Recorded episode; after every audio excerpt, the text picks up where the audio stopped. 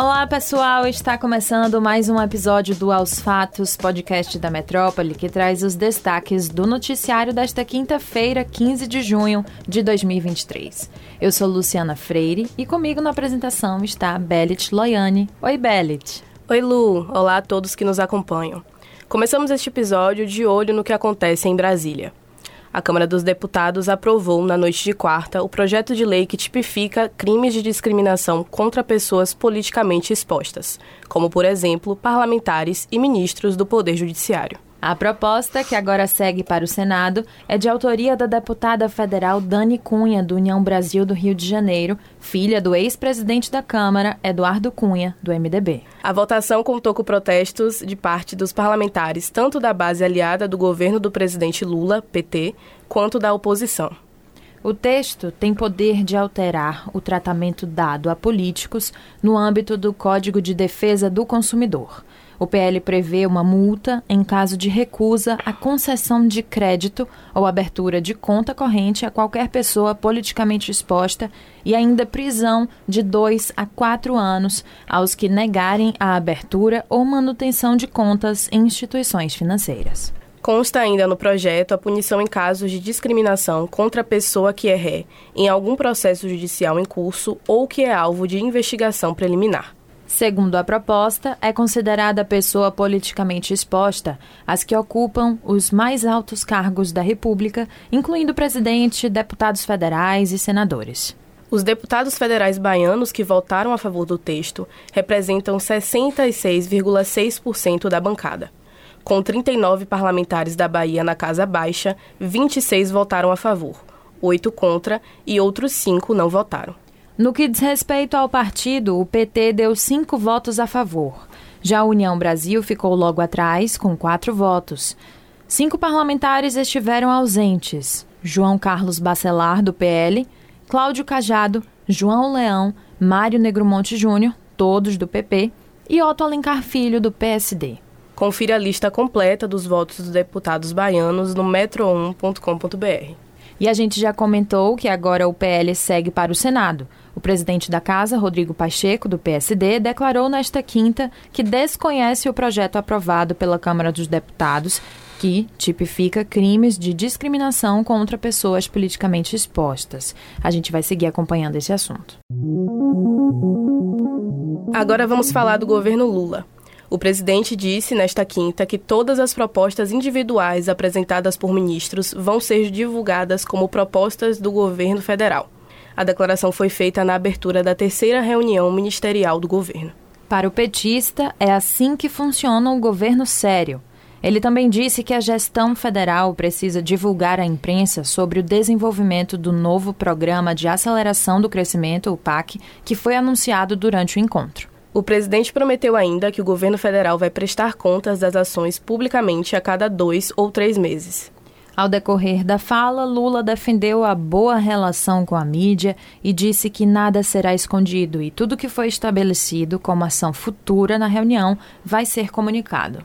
O petista aproveitou ainda para cobrar dos seus ministros, publicamente, uma divulgação mais responsável das propostas. De olho na Rádio Metrópole, o prefeito de Salvador, Bruno Reis, do União Brasil, foi entrevistado por Mário Kertes e fez declarações importantes, como sobre o reajuste da tarifa de ônibus. Ele praticamente descartou uma definição ainda neste mês sobre o reajuste da capital baiana. Segundo o gestor soteropolitano, a prefeitura tem discutido ainda com as empresas que operam transporte a renovação do contrato. Atualmente, a tarifa custa R$ 4,20. O prefeito ainda cobrou que o governo do estado sente com a gestão municipal para discutir o que ele chamou de repartição injusta da tarifa do transporte público. O gestor chegou a afirmar ainda que o metrô de Salvador deve se tornar, nos próximos anos, o mais caro do mundo. Segundo Bruno Reis, o metrô precisaria transportar 500 mil passageiros para que o sistema pagasse. Bruno citou a repartição da tarifa paga pelo passageiro como um dos fatores que fazem com que a conta do transporte público de Salvador não feche. De acordo com o prefeito, atualmente 61% de cada tarifa é destinada ao metrô, enquanto 31% vai para o sistema de ônibus. Ainda sobre o transporte público, o prefeito afirmou que sua expectativa é chegar até o final de 2024 com 50% dos ônibus com ar-condicionado. Atualmente, 35% da frota tem equipamento de refrigeração. Ainda na entrevista, Bruno Reis reclamou sobre os repasses do governo do estado para a prefeitura. Nesses últimos 10 anos e meio, nós já sabemos administrar com independência e autonomia. São 10 anos e meio que a prefeitura não recebe um real de convênio do governo do estado. Só de transferências obrigatórias. Voluntárias, zero e os resultados estão aí. Em relação à política, já tem também 2014, 18 e 22 eleições estaduais que a gente governa a cidade de Salvador e o fato de governar a cidade de Salvador não decidiu a eleição estadual. Acho que muito mais do que importância para a questão política é para a gestão, para a administração. Confira a entrevista completa no YouTube do portal Metro 1. A Polícia Federal realizou na tarde desta quinta-feira buscas em endereços ligados ao senador Marcos Duval do Podemos do Espírito Santo. No Senado foi proibido o acesso de jornalistas ao corredor que dá acesso ao gabinete do senador. A presença da PF alterou a rotina do Senado. Os mandados são cumpridos em Brasília e no Espírito Santo. A operação foi autorizada pelo ministro Alexandre de Moraes do Supremo Tribunal Federal, o STF. Moraes também determinou que Duval deve prestar depoimento. Ele é investigado por obstruir investigações sobre os atos golpistas do 8 de janeiro. Indícios que basearam a operação são postagens do senador em redes sociais. Ao todo, são três mandados de busca e apreensão. Em fevereiro deste ano, Durval acusou o ex-presidente Jair Bolsonaro e o ex-deputado Daniel Silveira de organizarem uma reunião, no fim do ano, para propor o envolvimento do senador em um plano de golpe de Estado. A assessoria de Duval afirmou que ele está em Vitória e não vai comentar a operação. Entre os crimes em que ele pode ser enquadrado, segundo as investigações, está o de divulgar informações sigilosas que podem causar prejuízo a outras pessoas. No Twitter de Duval, aparece o recado de que a conta foi retida por decisão judicial. Segundo a PF, Duval é investigado por obstrução de justiça, formação de organização criminosa, divulgação de documento sigiloso e por atentar contra o Estado Democrático de Direito.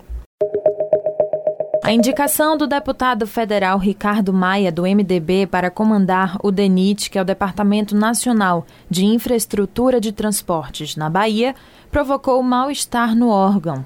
A iminente nomeação de Roberto Alcântara, ex-presidente da Câmara de Vereadores de Ribeira do Pombal, fez com que cerca de 60 servidores de carreira do DENIT assinassem um manifesto de repúdio à indicação. Em comunicado enviado ao Metro 1, o Conselho Regional de Engenharia e Agronomia da Bahia, o CREA, se solidarizou com os servidores do órgão por acreditar que o DENIT, por ser uma instituição genuinamente técnica, deve ser comandada por alguém com formação profissional na área tecnológica. O ex-vereador Roberto Alcântara de Souza tem nível superior, mas, segundo os servidores, não possui experiência em atividades relacionadas às áreas de atuação do DENIT. O atual ocupante da superintendência na Bahia, Almari Souza Lima, é servidor de carreira e engenheiro por formação. Seguiremos de olho nesse assunto. E é isso, pessoal. O episódio de hoje fica por aqui. Vocês podem conferir estas e outras notícias no metro1.com.br. Quinta-feira é dia de Jornal Metrópole, que está disponível no Metro 1, viu? E fique ligado, nessa sexta tem mais uma edição do programa Três Pontos na Rádio Metrópole ao meio-dia. Confira as nossas redes sociais, arroba grupo.metrópole no Instagram e no TikTok e arroba metrópole no Twitter. Não deixe de ativar as notificações no Spotify para receber um alerta toda vez que sair um novo episódio do Aos Fatos. Tchau, tchau, até a próxima. Valeu, Bellet. Tchau, pessoal. Até amanhã.